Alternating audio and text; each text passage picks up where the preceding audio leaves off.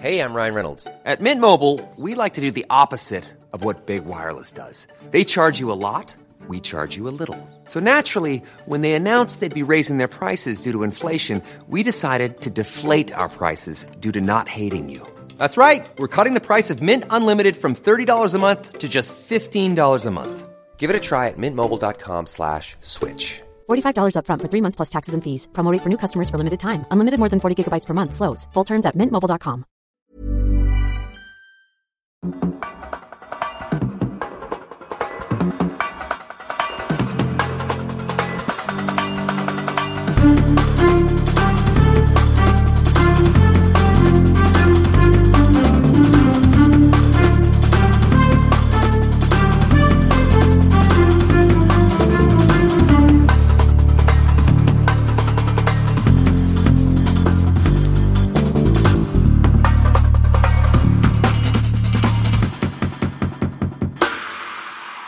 Tim, wenn ich dich so sehe, dann Wird mir schlecht. mh, nee, dann bin Bei ich, dem Gedanken an dich bekomme ich Ausschlag. bin ich in großer Bitte Sorge. springen doch aus dem Fenster. Wir haben beide ein Powergetränk noch kurz uns hier für diese Aufnahme äh, besorgt. Du hast es angefertigt. Es ist ein Smoothie, richtig? Ja. Wir können uns jetzt sehen auch immer, ne? Könnten wir Cool. immer. Müssen wir aber nicht. Ja. Ähm, Ist vielleicht, vielleicht ist es äh, auch schwierig, wenn äh, wir dann immer abgelenkt werden von einander. Von unseren Antlitzen, von unseren jeweiligen Konterfeien. Ich hatte mir noch einen Power Espresso hier gemacht. Äh, hier, du siehst, es läuft äh, innen mit Gold beschichtet. Außen schwarz, innen gelb, gold, äh, innen Podcastfarben. Also äh, auf der Erfolgsspur ist dieser Podcast, was man von dir nicht behaupten kann. Was ist los, Tim? Ich mache mir große Sorgen. Du bist krank nach wie vor. Warum machst du dir Sorgen? tu doch nicht so. Doch, mach ich. tu doch nicht so, sagt er. Ja, Sorge. Aber wenn, äh, Bitte? ja, jetzt zum Beispiel, wenn, wenn ich jetzt nicht mehr sein sollte, dann hättest du diesen Podcast alleine an der, an, an, am Arsch. Ja, genau. Das ist meine Sorge. Ja. Ja. Dass ich hier alleine weiter senden muss. Ja, konkret, äh, wir haben ja letzte Woche wieder mal einen Ride gemacht und ähm, ja, stattgefunden, aber an dem Tag bin ich krank geworden wieder. Ich war ja die Woche davor auch schon bereits krank und irgendwas ist komisch. Ich habe jetzt bin also jetzt gestern mal zum Arzt gegangen, um Blut abnehmen zu lassen, auch auf ärztliches Anraten hin, muss man sagen. Sendenhorst hat hier äh, gesagt, das durchaus ernst nehmen. Mit Sennenhaus meine ich nichts Geringeres als eines der führenden deutschen Rheuma oder das vielleicht sogar führende deutsche Rheuma-Haus. Ja. Wie so ein äh, Systemhaus, ne? Haus, Wie so ein Haus Systemhaus ist äh, das ein Rheumahaus da in Sindenhorst, ja. Sündenhorst. Sündenhorst, ja. Und genau. ähm, ja, es hat mir äh, dann noch eines mich eines Besseren belehrt. Ich war gestern also beim Arzt, bei der Ärztin. Man ist per Du, Hm. kennt sich. Hm. Es hat aber nichts daran geändert, dass ich bislang nicht weiß, ob was es jetzt ist. Ich habe Blut abgenommen bekommen. Die Lymphknoten sind immer noch dick. Ich weiß nicht, es tut auf jeden Fall hier, hier weh, da weh. Und sogar im Hodensack. Hm. Ungewöhnlich. Das hat mich äh, stutzig gemacht und äh, naja, also ich muss mal gucken. Ähm, Ich habe, glaube ich, kein Fieber mehr, das hatte ich jetzt, aber äh, es nervt. Und es nervt sehr. Verstehe ich. Naja. Ja. Ich habe auch äh, unterdessen überlegt, ob ich nicht meine Radsportkarriere beende. ja, hast du Einfach schon beenden. gesagt. Ich habe ja. keinen Bock. Ja. Ja, irgendwie nervt mich das alles hier. Es sind zu viele Leute auch in, inzwischen im Sport und ich will das nicht mehr. ja. Ist dir zu voll geworden? Zu eng? Das, der Raum ist zu eng, ich kann mich nicht mehr so entfalten wie früher. Ist alles enger geworden, wie dein Herz, ne?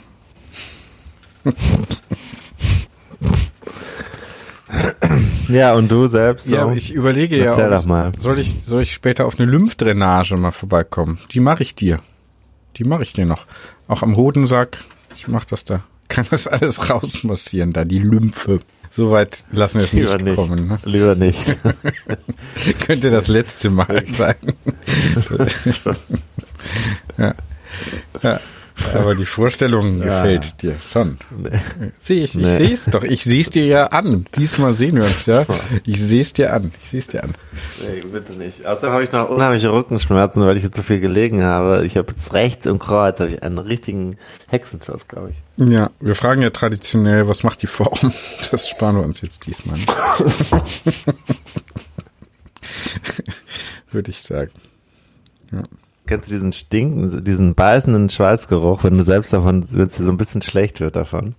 Nee, schlecht Ich denke nicht, immer, das ist ein polnischer Bauarbeitergeruch. schlecht nicht, aber so, dass man von sich selber so ein bisschen angewidert ist.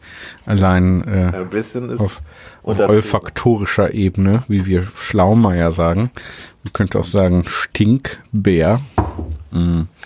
So. Wie lange müssen wir noch? Na, wir müssen gar nichts, weißt du ja. Ich bitte mal kurz hier die Gattin um ein bisschen äh, äh, Schreibtischdisziplin. Das ist nämlich ein Hochempfindlichkeitsmikrofon, bedient von einem Hochempfindlichkeitsmenschen. Der bin ich. Hochsensibel, ja. Hochsensibel, genau. Ja. Hochsensibel ist auch so eine Form des Narzissmus, glaube ich, ne? Vor allem der selbst, die selbstdiagnostizierte Hochsensibilität, glaube ich. Ja. Äh, äh, geht bitte ein bisschen äh, pfleglich mit mir um. Ich bin hochsensibel, habe ich gegoogelt. Aktueller Serientipp dazu. Ja. Intimate. Ja, okay. Kennst du? Kennst Nee. du? Nee. Nee, äh, bei Serien bin ich ja immer hinten dran. Ich habe jetzt so eine polnische Serie gesehen. Soweit ist es schon gekommen. Haben aber, glaube ich, viele gesehen. Forst heißt die. Ja. Story äh, ein bisschen langweilig. Sowas, also Netflix hat für mich eine komische Content-Politik, genau wie wir.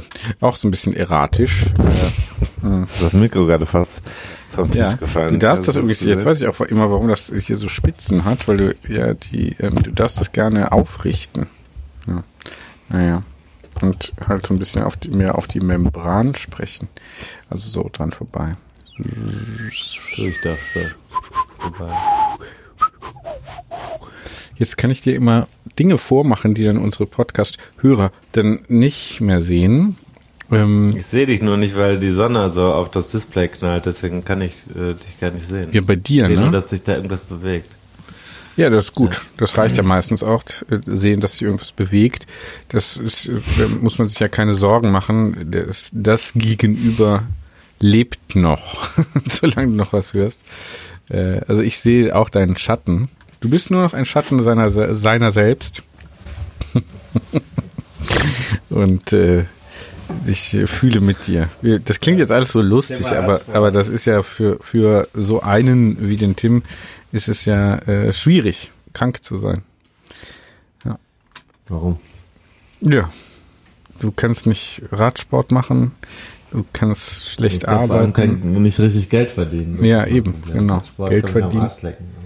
Ja, der Radsport, genau, mit dem Radsport bist du ja durch, hast du ja eben schon gesagt. Nee, aber ist jetzt nicht mein größtes Problem gerade, dass ich keinen Sport machen kann. Ja, stimmt. Genau, stimmt, stimmt. Eigentlich geht's dir noch schlechter. Genau, es gibt noch Gründe dafür, dass dir noch scheiß, dass eine Situation noch scheißer ist. Äh, pardon my French. Ja, also tut mir leid, aber Solo-Selbstständige mit Krankheit und Kindern, jetzt habe ich auch noch ein krankes Kind neben mir im Zimmer. äh, Das ist nicht ideal, das kann ich nur sagen. Da mh, hier einen Haufen Mitleid für mich, bitte. PayPal oder PayPal, alles klar. Der PayPal. Klar. Ja. Genau. Ja. Finde schon. Könnten wir jetzt noch mal intensiver drüber nachdenken. Ist eigentlich schlimmer als so ein geklauter Rucksack in Belgien, ne? Aber jetzt hagelt's wieder, dann negative Rezension. Nein, wir wollen nichts haben. Nachher kommt der, nachher kommt wieder der Umschlag mit dem Bargeld. Das darf nicht passieren. Ähm, so, wir müssen gar nichts. Äh, wir könnten aber hier mal langsam überleiten in den in das Content-Segment, was du äh, wann vorvergangene Woche Kurz vergangene vorher Woche. Ja. noch, äh, vorher noch, äh, wie war denn der Ride eigentlich? Ich habe ja nur kommentiert. Ja. Es gab einen Gewinner. Es gab einen Gewinner, der hat tatsächlich Swift einen Ride. von ne? mir noch zu gestaltenden. Man muss sagen, äh, ich habe da ein bisschen den Mund sehr voll genommen, aber ich habe ich hab gestern, ich zeig dir mal. Ja.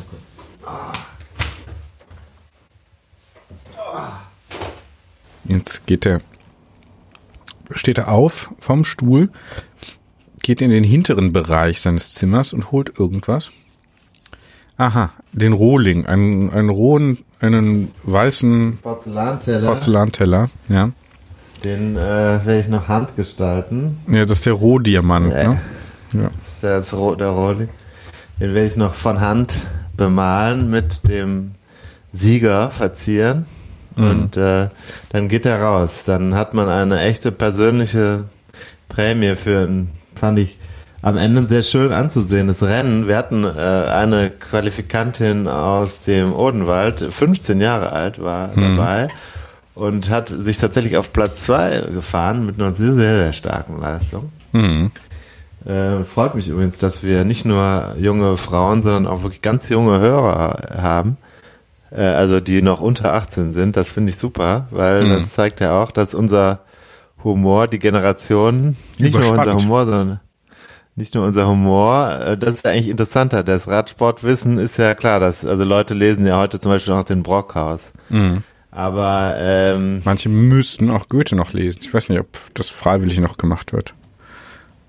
Und so ist 101 Dinge, die ein Rennradfahrer wissen sollte. der, der Goethe muss- unter den, die Pflichtlektüre. Die Pflicht, Pflichtlektüre unter Ja, dem. Podcast. Der Kanon. Der Kanon. Der, der Kanon, ja, der Kanon. Aber, aber das Schöne ist, dass äh, eben auch der Humor dann wiederum sehr gutiert wird. Also die Menschen unter 15 oder 15, äh, also auch, die finden den Humor immerhin, also alle finden den Humor sehr gut, den wir machen. Mhm.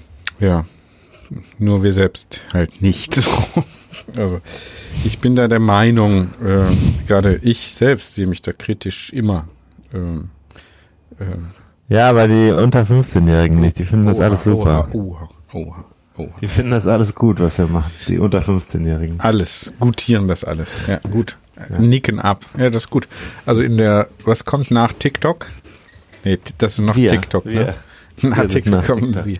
Ja.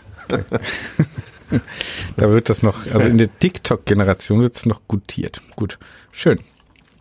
Ja, ja, right. Ja, das war doch schön. Ähm, Swift. Ja, sag mal, was Das- schön war anstrengend. Ich habe geguckt, ich habe ich hab mir die Herzfrequenzen angeschaut Ja. von den Teilnehmenden. Ja. Und die variierten doch sehr stark. Du hattest, du warst ziemlich weit oben mit dabei. Ja, bin ich ja immer. War Ähm, anstrengend. Ja, klar, ich fand ich fand's schon anstrengend, ja. Mhm. Sprints und so. Schon anstrengend, ja. Aber ich habe ja auch alles gegeben. Nicht Und es wurde alles. viel geplaudert. Äh, es gab Austausch, ja. Ähm, geplaudert nicht. Äh, gestern habe ich einen kleinen Test hier, ähm, Dings, Discord gemacht. G ging nicht so gut, weil ich, weil meine äh, Kopfhörer leer waren. Bin mit Brudi eine Runde noch gefahren, den Endurance äh, Ride, äh, den Free Ride, Free Endurance Ride. Also ich muss sagen, äh, das Training, äh, wenn du schon fragst, also der Ride war super. Danke nochmal an alle TeilnehmerInnen und äh, Teilnehmer. Das machen wir wieder.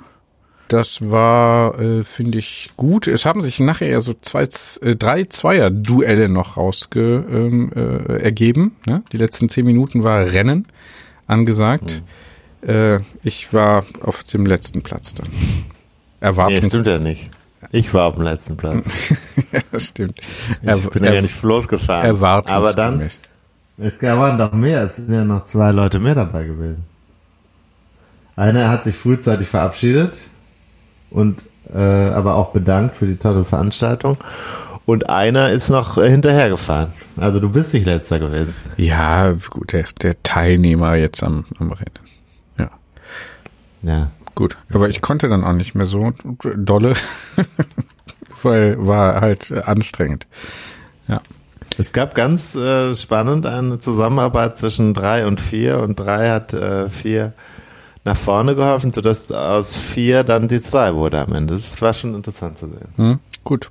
Also es wird auch Radsport strategisch ist einiges geboten bei den äh, 101 Dinge Rides. Werden wir also wiederholen, äh, zum Verstetigen. Äh, ähm, Lasse ich mich hier nicht diese Woche wieder. Also ich, ich, ich bin auf jeden Fall sportlich raus. Das kann ich schon mal garantieren. Ja. Du könntest diese Woche den Ride Leader geben. Da müsst ihr aber weit vorne fahren, oder nicht? Du musst gar nichts machen. Du kannst es ja machen, wie du selbst möchtest. Du musst dich ja nicht meinem Zwang unterwerfen.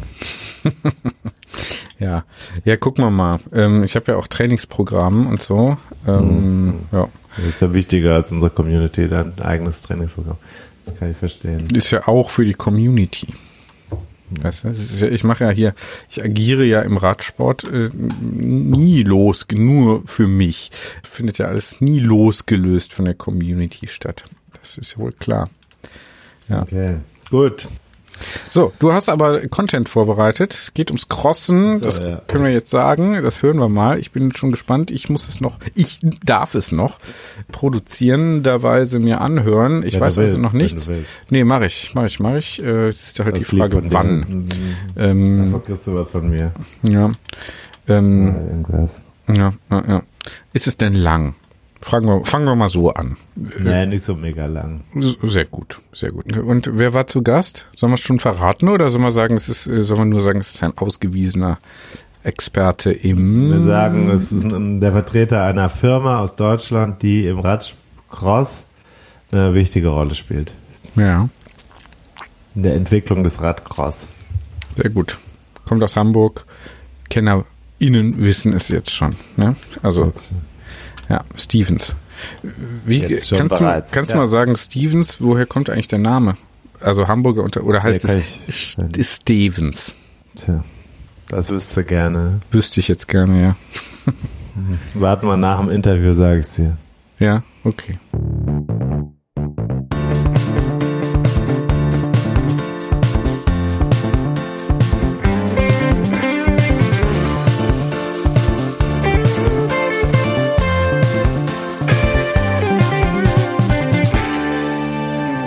Die Musik ist verklungen, die Sonne scheint hinter mir, es ist sehr winterlich. In Köln liegt sogar sowas wie Schnee und das ist die schönste Zeit für einen Sport, den man am anderen Ende dieser Leitung sehr, sehr ernst nimmt. Ich habe jemanden am Rohr, der für den Crosssport schon eine gewisse Bedeutung hat. Mit wem spreche ich jetzt gerade?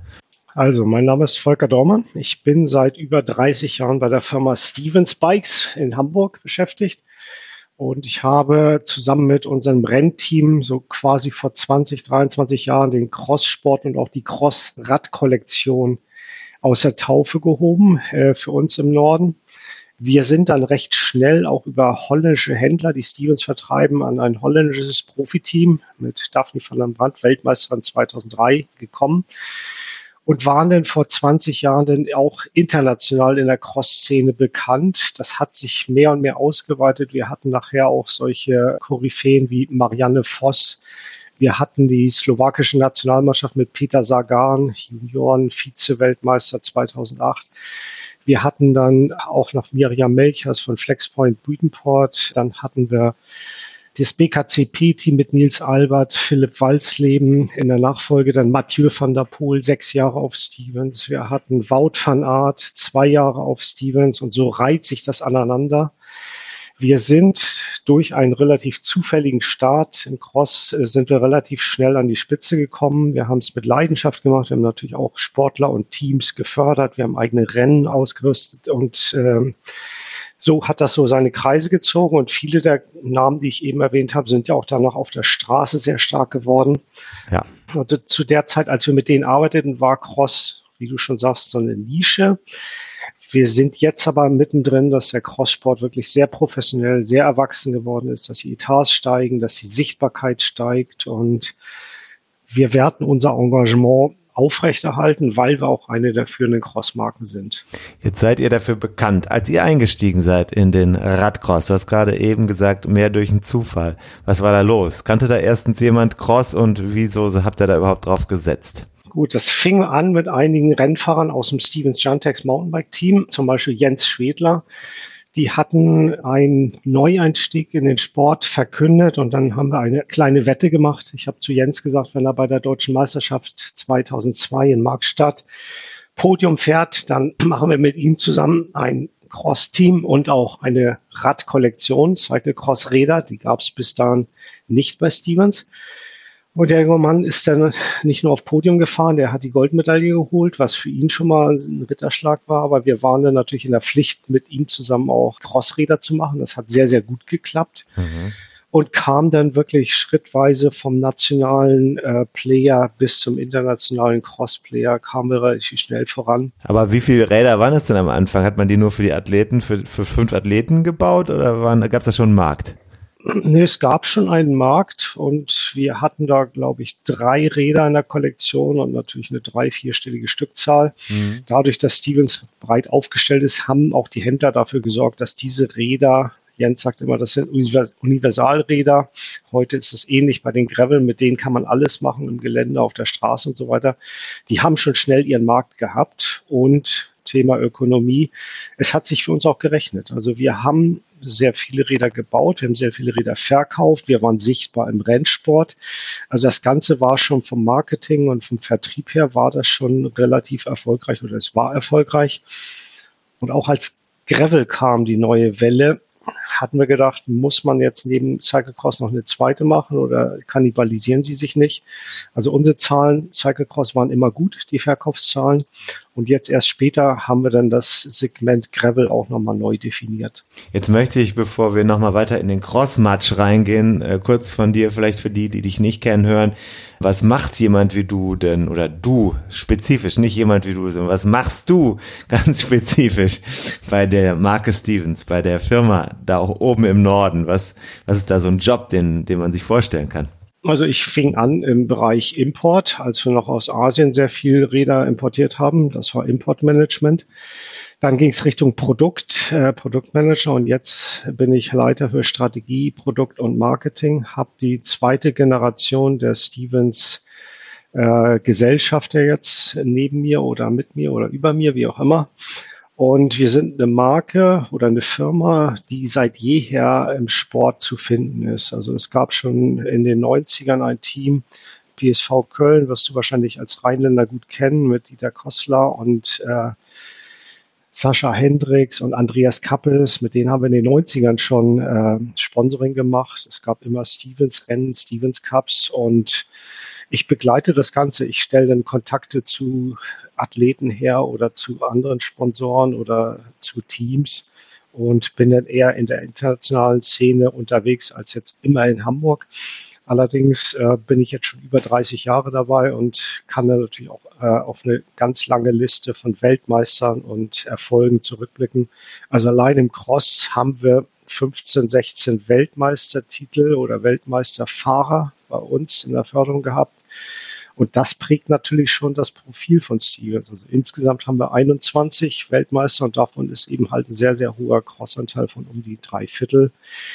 Das ist etwas, was nicht viele Marken haben. Und im Winter ist natürlich die Aufmerksamkeit für den Crosssport hoch, gerade in Benelux oder international. Und wenn ich dann auf einer Eurobike-Messe bin und kommt dann Tom Ritchie oder der Vicepräsident von Specialized, dann kommen die natürlich und sagen, na, was machen deine Crosser? Ich habe die da und da gesehen. Also man wird schon wahrgenommen. Und das ist auch sowas wie eine Visitenkarte für Stevens oder auch für mich in Anführungsstrichen. Mhm. Dieses Zusammenarbeiten mit den sehr guten Sportlern, also mit denen, die es wirklich professionell machen oder zumindest in der Förderung sind. Ähm, das hört man ja immer, dass das äh, so eine beidseitige Angelegenheit sei. Ist das wirklich so? Also ver verbessert man die Produkte im Austausch mit denen, die da auf den Rundkursen unterwegs sind? Gibt es Feedback von denen? Baut man das wieder ein und hilft denen dann ja bessere Performance im Material auf die jeweilige Spur zu bringen? Wie kann man sich das vorstellen? Also im Bereich Cross ist es wirklich so, dass wir, als wir gestartet haben, natürlich das gesamte Feld Geometrie und Ausstattung neu definieren mussten. Haben wir uns angeguckt, was macht die Konkurrenz sind dann relativ früh auf niedrigere Tretlagerhöhen gegangen, wie auch Impeller neben uns, aber Ridley und andere hatten ein höheres Tretlager. Und das war eine Geometrie, die kam den BKCP-Profis sehr, sehr zu Pass. Also die haben uns gelobt für die Geometrien. Mhm. Wir haben also einen Prototyp nach Belgien geschickt, sind, lassen die dann fahren und dann kommt ein Feedback. Und natürlich kann man nicht jeden Hinweis nehmen. Manchmal äh, widersprechen sich auch die Hinweise, aber in der Masse haben wir da schon die aufs richtige Pferd gesetzt und sind betreffs Geometrie, Gewicht, Ausstattung und ähnlichen Dingen zusammen mit den Rennfahrern wirklich auf gute Ergebnisse gekommen und das ist in der Szene auch rumgegangen. Also es ist so, als die Marianne Voss über ihren Manager kam, hat sie gesagt, der Mechaniker von dem und dem Cross-Team, der hat mir ein Rad von euch geliehen und das ist, ist so und so gefahren und so, super toll. Also viel ging auch über Mund-zu-Mund-Propaganda, mhm. was ich so nicht erwartet hätte. Aber in Benelux sind die natürlich alle auf einem Fleck, in Anführungsstrichen und sprechen auch über Material. Also Stevens hat sich da schon etabliert und ist dann auch im Bewusstsein der ganzen Teams, Mechaniker, Fahrer und, und Manager relativ schnell äh, verankert worden. Hm. Wenn ich jetzt mir das überlege, also so Teile organisieren, ich kann mich erinnern, ich habe ein Video gesehen, ähm, von den alten Herren in Kalifornien, als sie noch nicht so alt waren, da sind die auch Cross gefahren. Das waren eigentlich Rennräder, mit denen sie ins Gelände gefahren sind mit, ich weiß nicht, 20 Millimeter breiten Reifen oder so, keine Ahnung, was das war. Man ist einfach so da mit, wie man Mountainbike gefahren ist, auch mit dem Rennrad durchs Gelände gefahren. Überhaupt auf die Idee zu kommen, dass man Rahmen anpasst oder die Komponenten anpasst, um Radcross zu fahren. Seit wann gibt's das überhaupt, dass man sagt, wir bauen wirklich Rahmen um oder anders, äh, um äh, auf die spezifischen Anforderungen einzugehen, die es da so gibt, wenn man rutschig oder schlitterig oder im Schnee unterwegs ist? Also man kann sagen, dass die Materialoffensive oder die Neudefinition, die fing so im Jahr 2000, 2002, 2004 an. Mhm. Das waren damals hauptsächlich noch Aluminiumrahmen, die gingen dann aber Richtung Carbon recht schnell. Scheibenbremse war ein riesiger Schub. Das war um 2009, 2010 mhm. fing das, glaube ich, an, dass die UC die zugelassen hat. Haben wir mit Hanka Kupfernagel, einer deutschen erfolgreichen Rennfahrerin und Stevens Pilotin, haben wir dann halt die Prototypen getestet. Und äh, jetzt sind die Räder schon sehr, sehr eigenständig und sehr innovativ. Was natürlich klar ist, UCI-Limit betreffs Reifenbreite 33 Millimeter ist unumstößlich bislang und da muss, da führt kein Weg dran vorbei. Aber wir müssen natürlich den ganzen Rennfahrern und Teams auch gerecht werden und wirklich äh, leichte Räder bringen, mhm. Räder, die performant sind, äh, die gute Bremswirkung haben, die bei Matsch auch gut schalten, wo kein Schaltwerk abbricht, wenn zu viel Schlamm am Schaltwerk und an der Kassette und an der Kette ist und so weiter. Das sind Sachen, die passieren wenn ein Fahrer stürzt, kann es auch sein, dass der Rahmen bricht. Also da muss man natürlich schon aufpassen, dass die Produkte sicher, haltbar und äh, leistungsfähig sind. Mhm. Jetzt ein kleiner Sprung. Äh, man hört es ja auch an deiner Sprache und du hast auch eben erwähnt, wer für euch fährt, wo ihr herkommt. Also Stevens ist ein Unternehmen aus dem Norden. da gibt's deswegen, so hatte ich zumindest immer den Eindruck, auch äh, einen Cross-Schwerpunkt in Deutschland, weil ihr da seid und weil ihr euch mit dem Sport engagiert habt. Kann man das so sagen, dass dieser Sport auch regional größer wird, weil es eben eine Firma gibt oder eine Szene gibt, die das einfach macht?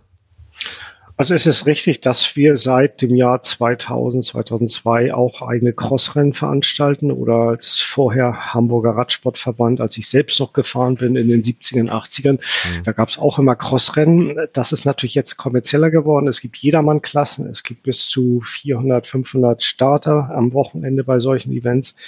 Es gibt ein NRW Cup, es gibt neben dem Stevens Cup auch noch andere wir waren da wahrscheinlich Vorreiter oder wir haben dem Cross immer die Stange gehalten und dann sind natürlich auch viele Teams, viele Fahrer zu den Rennen in den Norden gekommen. Hm. Man muss aber sagen, dass der Crosssport nicht so stark finanziell äh, aufgestellt war in der Vergangenheit wie beispielsweise Straßensport.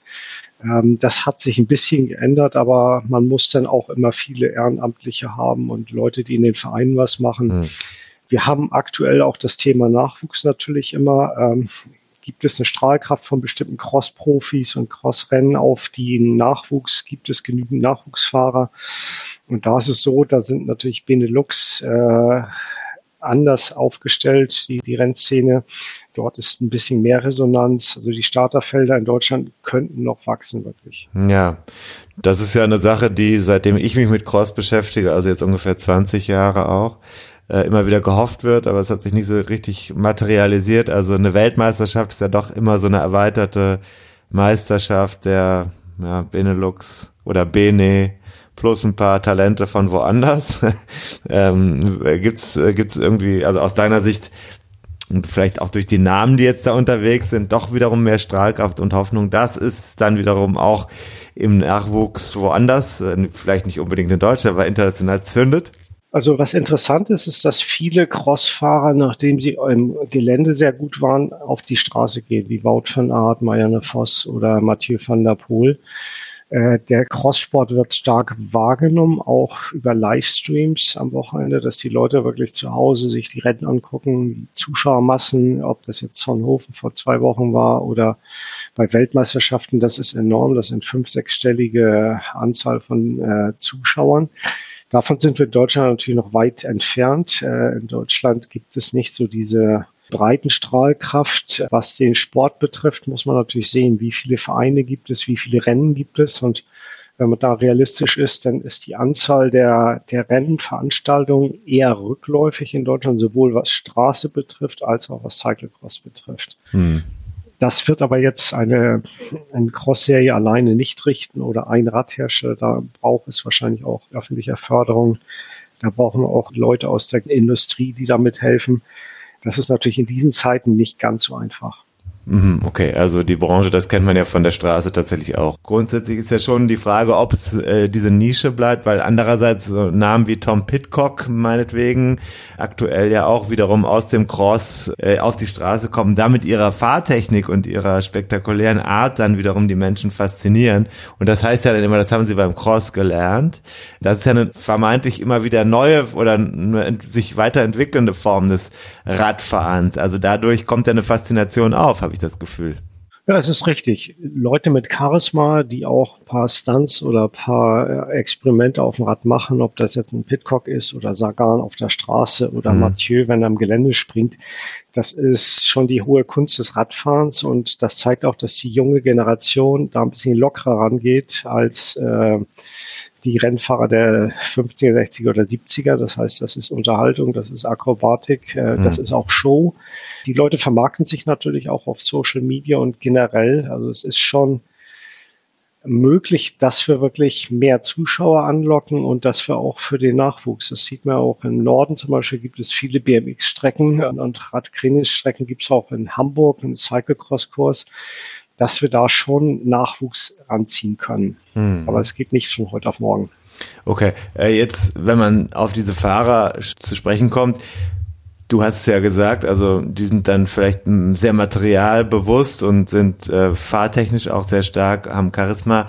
Ähm, kann man sagen, dass der Cross-Sport im Laufe der Jahre so ein bisschen der, das Einfallstor war für technische Neuerungen, die dann auch wiederum auf die Straße sich äh, ausgewirkt haben? Ich hatte ja vorhin schon das Thema Scheibenbremsen erwähnt. Da war es so, dass wir im Crosssport die ersten waren, die das adaptiert haben. Äh, Straße kam ein bisschen danach. Ähm, Aerodynamik, was im Grunde ein reines Straßenthema war, ist jetzt auch bei den Cyclecrossern Thema, leichtgewichtige äh, Rahmen natürlich auch. Aber es ist generell Parallelentwicklungen, dass bestimmte Innovationen, die du im Bereich Cyclecross hast, die gehen auch im Bereich Straße über und umgekehrt. Mhm. Es wird natürlich geprüft, ob es passend ist oder ob es nicht passend ist für diese Kategorie. Aber der Aufwand, den die Hersteller, den die Entwickler treiben, der ist schon enorm. Also da kann man gerade mit Werkstoff Carbon und mit bestimmten Formen kann man da schon sehr viel bewirken. Ich meine, Schaltungen sind jetzt per Funk, da kann kein Kabel mehr einklemmen oder verschlammen. Mhm. Wir sind da schon richtig äh, einen Sprung nach vorne gegangen. Nicht nur wir mit unserer Entwicklungsabteilung, sondern auch die Komponentenhersteller. Mhm.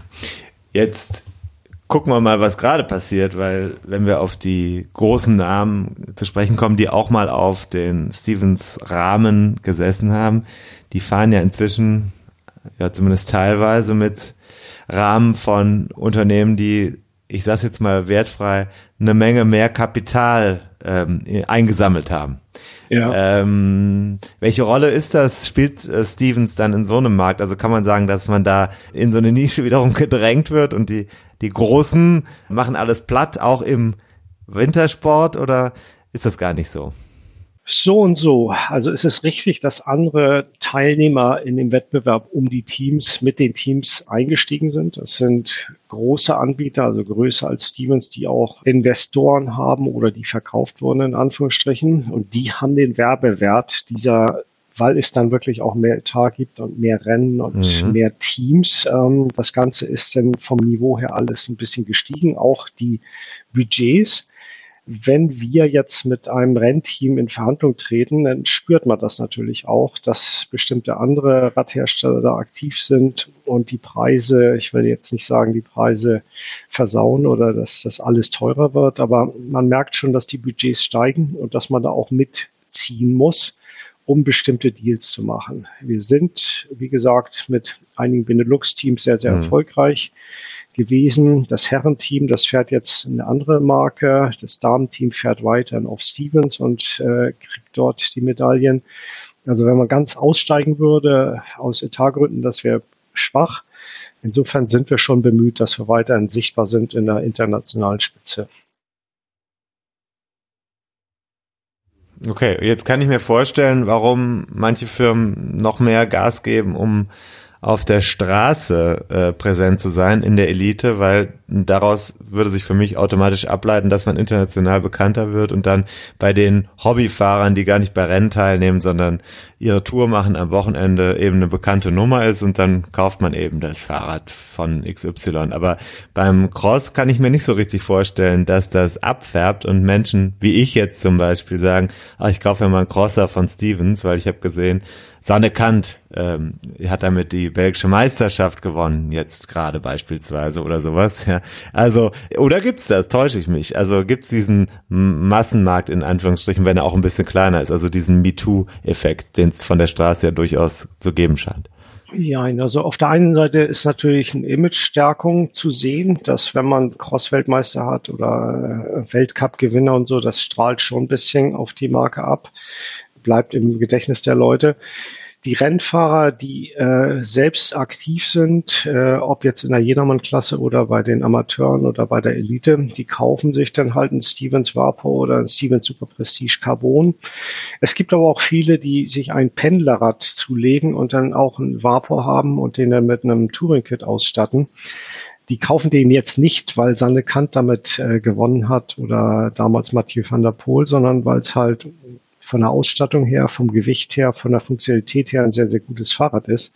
Also ich finde es ganz äh, charmant, dass wir sagen, wir haben Profi-Wettkampfmaterial. Das kann man auch auf der Straße fahren. Du hast dann eine ergonomische Sitzposition, du hast ein bisschen Aerodynamik, du hast top funktionierende Schaltung.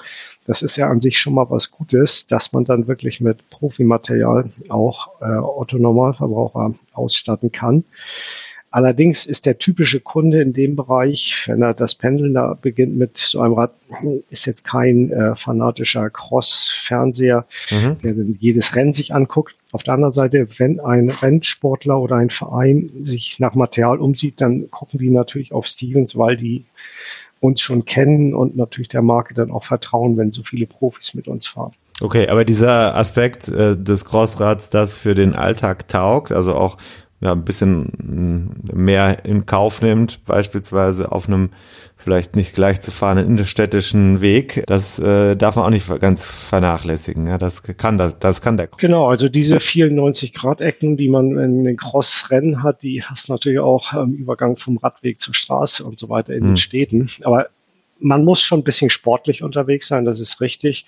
Wenn man ein Faible für, für schnelles, zügiges Radfahren hat und eine sportliche Sitzposition, bevorzugt, dann ist man natürlich auf dem Crosser als Alltagsrad besser aufgehoben als jetzt auf einem Hollandrad oder auf dem Trekkingrad. Jetzt möchte ich aber noch für alle, die es noch nie verstanden haben und oder immer wieder drüber rätseln, einmal kurz noch die Frage beantwortet bekommen, was eigentlich jetzt wirklich ein Crosser in der Geometrie von einem Straßenrenner und dann wiederum von einem Gravelbike unterscheidet. Und so das also alles verstehen. Gut, also fangen wir mit den Winkeln an. Es gibt einen Steuerrohrwinkel. Je flacher der ist, desto gemütlicher fährt man. Äh, je steiler der ist, desto nervöser oder agiler ist das Handling. Da kann man sagen, die Straßenmaschine ist die agilste. Dann kommt der Crosser, der folgt ganz dicht drauf. Und Gravel hat die gemütlichste Lenkgeometrie. Mhm. Von der Oberrohrlänge ist es auch so, dass die Straßenmaschine aerodynamische Haltung bevorzugt oder nahelegt. Dann heißt das Oberrohr ist ein bisschen länger als jetzt bei dem Crosser oder bei dem Gravelrad. Und Steuerrohr, das heißt die Lenkerhöhe, ist bei dem Gravel weiter oben als bei Cyclecross und bei Rennmaschinen, weil das halt nicht so sportlich aerodynamisch gefahren wird, sondern eher bequem, komfortabel, äh, lange Touren. Mhm. Äh, das ist Gravel. Allerdings ist das jetzt im Bereich von 10, 15 Millimeter Steuerrohrlänge und einen halben Grad oder dreiviertel Grad jetzt Lenkkopfwinkel. Äh, das klingt nicht nach so richtig viel, aber das sind Nuancen, die mhm. dann natürlich in der Szene auch äh, kolportiert werden und die dann wichtig sind. Wenn man sich eine Gravel-WM zum Beispiel anguckt, die wird gewonnen von Straßen-Profifahrern, äh, die auch auf einem Straßenrad mit breiten Reifen unterwegs sind. Also ja. da gehen die gesamten Kategorien stark durcheinander. Mhm. Aber es ist, gibt auch eine spezifische Cyclocross-Geometrie, die ist im Grunde so ein Mix zwischen Renngeometrie und Gravel.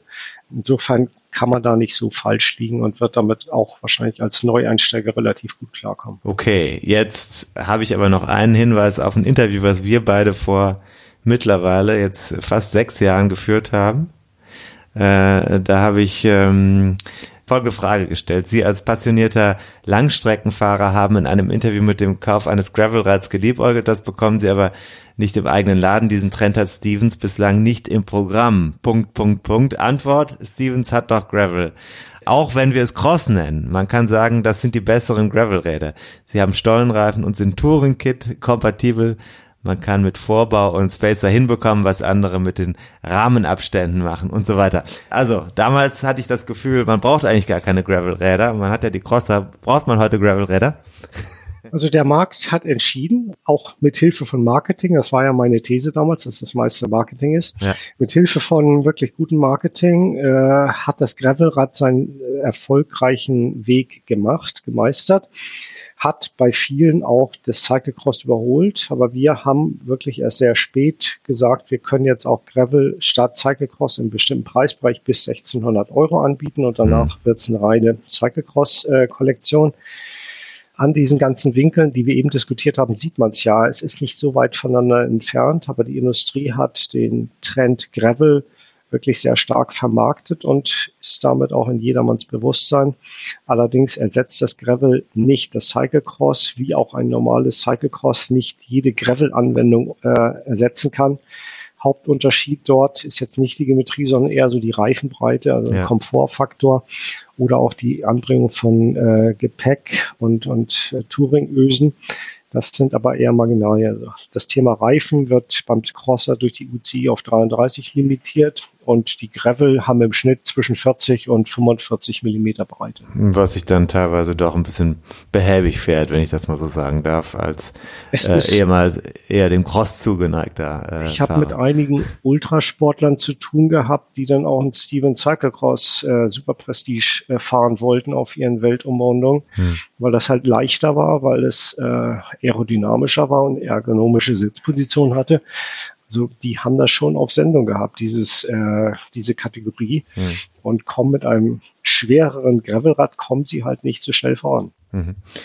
Jetzt schauen wir mal nach vorne, also die Weltmeisterschaften oder das, was jetzt noch zu erwarten ist im, in diesem Jahr. Freust du dich persönlich auf die Highlights, die noch anstehen? Also ich finde die Rennen alle sehr, sehr interessant. Jetzt haben wir gerade die nationalen Meisterschaften gehabt und äh, es geht alles Richtung WM. Mhm. Es werden firmenintern natürlich Wetten abgeschlossen, so wie damals, als wir Cross anfingen, äh, wer dort äh, am stärksten ist. Aber es ist schön zu sehen, wenn Fahrer, die jahrelang mit Stevens gearbeitet haben, dort Lorbeeren ernten, auch wenn sie nicht immer Stevens weiterfahren, sondern es da einige Wechsel gibt. Aber mhm. man kennt die Sportler, man ist natürlich dann auch fair genug, um anzuerkennen, wer dort am schnellsten fährt. Und äh, es ist immer eine Freude, ein Crossrennen zu sehen, ob vor Ort oder sonst im Stream. Wirst du dieses Jahr dabei sein? Ich habe mit meinem Freund aus Tabor darüber gesprochen. Allerdings haben wir zwei Weimaraner jetzt. Einen kennst du schon. Mhm. Ähm, den hatte ich ein paar Mal in Belgien dabei, aber das ist für die Hunde ist das kein Spaß und mit Anfahrt und Rückfahrt kann ich die auch nicht alleine lassen. Also wahrscheinlich wird es der Bildschirm werden. Ah ja, aber dann möchte ich zum Schluss noch eins verstehen. Äh, Tabor, den Namen hast du jetzt selbst genannt. Es gibt glaube ich auch einen Rahmen von Stevens, der so heißt. Ich vermute, es gibt einen Zusammenhang zur Rennstrecke in der Tschechischen Republik. Also ich kann äh, sagen, es gibt noch weitere. Es gibt ein Gavere bei uns im Programm. Es gibt den Super Prestige. Das sind alles Namen von Rennserien im Cyclecross oder von Austragungsorten. Namur wäre ein weiterer, den wir haben. Die hat unser damaliger Gesellschafter Wolfgang von 80 ausgedacht, der auch passionierter Cyclecross-Fan war und dann halt auch Rennen selbst besucht hat und der hat dann bei der Namensgebung das letzte Wort gehabt. Das Einzige, was ich nicht verstehe, ist äh, das mit dem Vapor, dass ich selber auch fahre und äh, da weiß ich nicht so genau, wo das herkommt. Der Name kam von einer damaligen Werbeagentur aus Mönchengladbach. Also okay. das, das die Ursache fängt in NRW an. Ähm, das war irgendeine, also es war ein Cyclecross-Freund, der aber jetzt nicht diese Rennen im Blick hatte, sondern irgendwie, man saugt die, die geht das Gelände auf und mhm. so weiter. Das war halt seine Assoziation und dann haben wir gesagt, okay, versuchen wir den Namen mal. Der hat sich ja auch ein bisschen durchgesetzt, hatte ich das Gefühl jetzt. Genau, und wir sind dann auch relativ äh, linientreu und werden jetzt den Namen nicht sehr schnell auswechseln, sondern die laufen dann wirklich jahrelang. Die Namen Aspin beispielsweise, ein Aluminium-Rennrahmen, äh, der geht ins 20. Jahr bald. Alles klar. Ich danke sehr herzlich für dieses sehr informative und auch ja historisch äh, wirksame ähm, Interview. Äh, Volker, äh, ich hoffe, bei euch scheint die Sonne auch. Du genießt dann das Rennen an der Seite deiner beiden großen, das sind große Hunde, wenn ich das richtig sehe, ne? Genau. Ja, und die sind auch dem, wenn ich mich richtig erinnere, dem Radsport aufgeschlossen. Richtig, meine Frau macht Bikecuring. Das ist halt ein Schlittengespann oder ein, ein sportliches Gespann, Mountainbike mit Fahrer hinten und dann ein Geschirr nach vorne und da sind dann ein bis zwei Jagdhunde, äh, die dann halt mitziehen. Aber es ist so, der Fahrer muss auch fahren. Es ist nicht, dass der sich von den Hunden ziehen lässt. Okay, eine interessante Nische des Sports. Noch kleiner als der Radcross, würde ich mal behaupten wollen, ohne es genau zu wissen. Die Research habe ich noch nicht gemacht. Äh, viel Erfolg damit und äh, okay. viel Erfolg bei den anstehenden Rennen. Vielen Dank für die Einblicke vielen in Dank, den Sport. Vielen Dank, Tim. Hat mir Freude gemacht. Schönen Tag. Tschüss.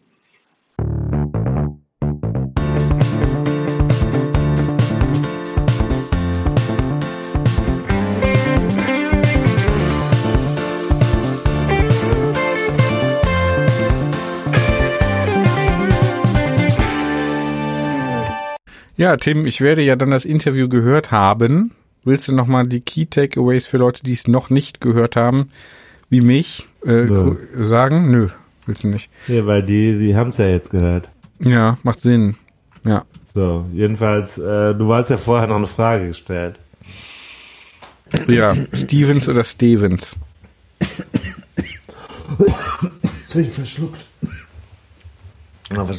Stevens, Stevens, Stevens. Ja, Stevens. Du hast gefragt, woher kommt der Name? Mhm. Das ist ein alter englischer Name. Mhm. Kommt äh, aus dem Englischen äh, Stift ist die Ursprungsform. Das ist so eine ländliche Herkunft, ein Dorf. Mhm. Da kommt der Name her. Auch der Firmenname oder der Vorname? Der Nachname Stevens. Ja. Deutet auf Stift, ein altes englisches Wort hin. Ja. Das wiederum deutet auf eine ländliche Herkunft hin. Also ist ein Kunstname, das weiß ich, weil die haben damals, sind ja durch einen Zufall auf die Einkaufspreise gestoßen. Mhm. Von den anderen großen Marken, die alle englische Namen haben. Du kannst dich erinnern an die Zeit, weiß ich nicht, Klein ist so ein klassischer englischer Name oder Richie mhm. oder Ridley. Track, Track, Ridley. Vitus war, und dann Vitus man, war ja vorher äh, Vitus, also französisch. Und dann hat man die, das ist ja die Frühzeit Alu und Carbon. Mhm. Und dann äh, sind die da eingestiegen. Also meines Erachtens nach ging es darum, einen Kunstnamen in Deutschland zu platzieren. Ich weiß nicht, ob es einen Steven oder so gegeben hat, weiß ich nicht. Mhm. Ja, dann können wir ja nochmal nachfragen und das dann nachliefern oder irgendwer von den Hörern weiß es und äh, zufällig aus Hamburg sollen ja auch manche zuhören, ne? Ab und zu oder regelmäßig, weiß ich nicht genau. Müsste ich in unseren Unterlagen nachgucken. Wir haben das ja äh, bei jedem Hörer eigentlich, wie oft wer hört, können wir eins zu eins nachvollziehen. Ne? Also wir kennen euch besser als ihr denkt. Das solltest du jetzt nicht sagen, das verstehen. Da denken die Leute, das meinst du ernst. Meine ich ja auch. Gerade im digitalen äh, gefährlich. Ja. Ich kriege hier gerade News über mit dem Podcast Feuer. Awards. Wann kriegen wir eigentlich mal einen Podcast Award? Sind wir preisfähig? Nee, ne? Wir sind nicht preis. Ja, doch schon. Wir hatten ein paar Folgen, die preisfähig waren. Findest du? Diese gehört aber nicht dazu, ne? Das ist mehr so eine Notfolge, wo wir sagen, wir bereiten mehr so die Bühne dann für den äh, guten Inhalt. Ja. Damit hat es sich dann auch. Damit hat es sich auch. Ja. Ab. Tim, ich wünsche dir eine gute Besserung. Bitte um, bitte um Nachsicht äh, für, seitens unserer Hörer. Äh, äh, Tim wird dann noch äh, Entschuldigungsbriefe dann äh, persönlich äh, Nee, auf. Porzellanteller dafür, schreiben. Ich kann nichts dafür, dass ich krank bin. Äh, Ja, das interessiert. äh, Show must go on. Ne? Ist mir egal. Ich habe ja schon Medikamente genommen. Ja. Ist ja nicht so, dass ich es nicht versucht hätte. Ciao. Tschüss, Tim. Gute Besserung. Auch im Namen unserer Community. So viel darf ich, glaube ich, sagen. Ciao.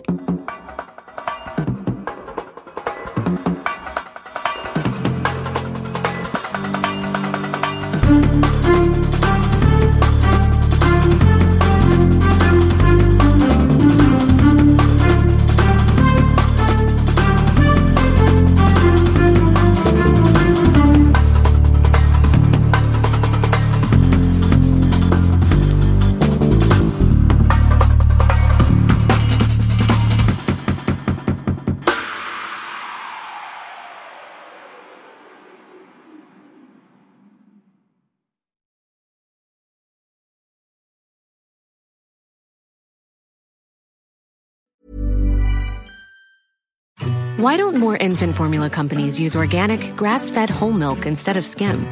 Why don't more infant formula companies use the latest breast milk science? Why don't more infant formula companies run their own clinical trials?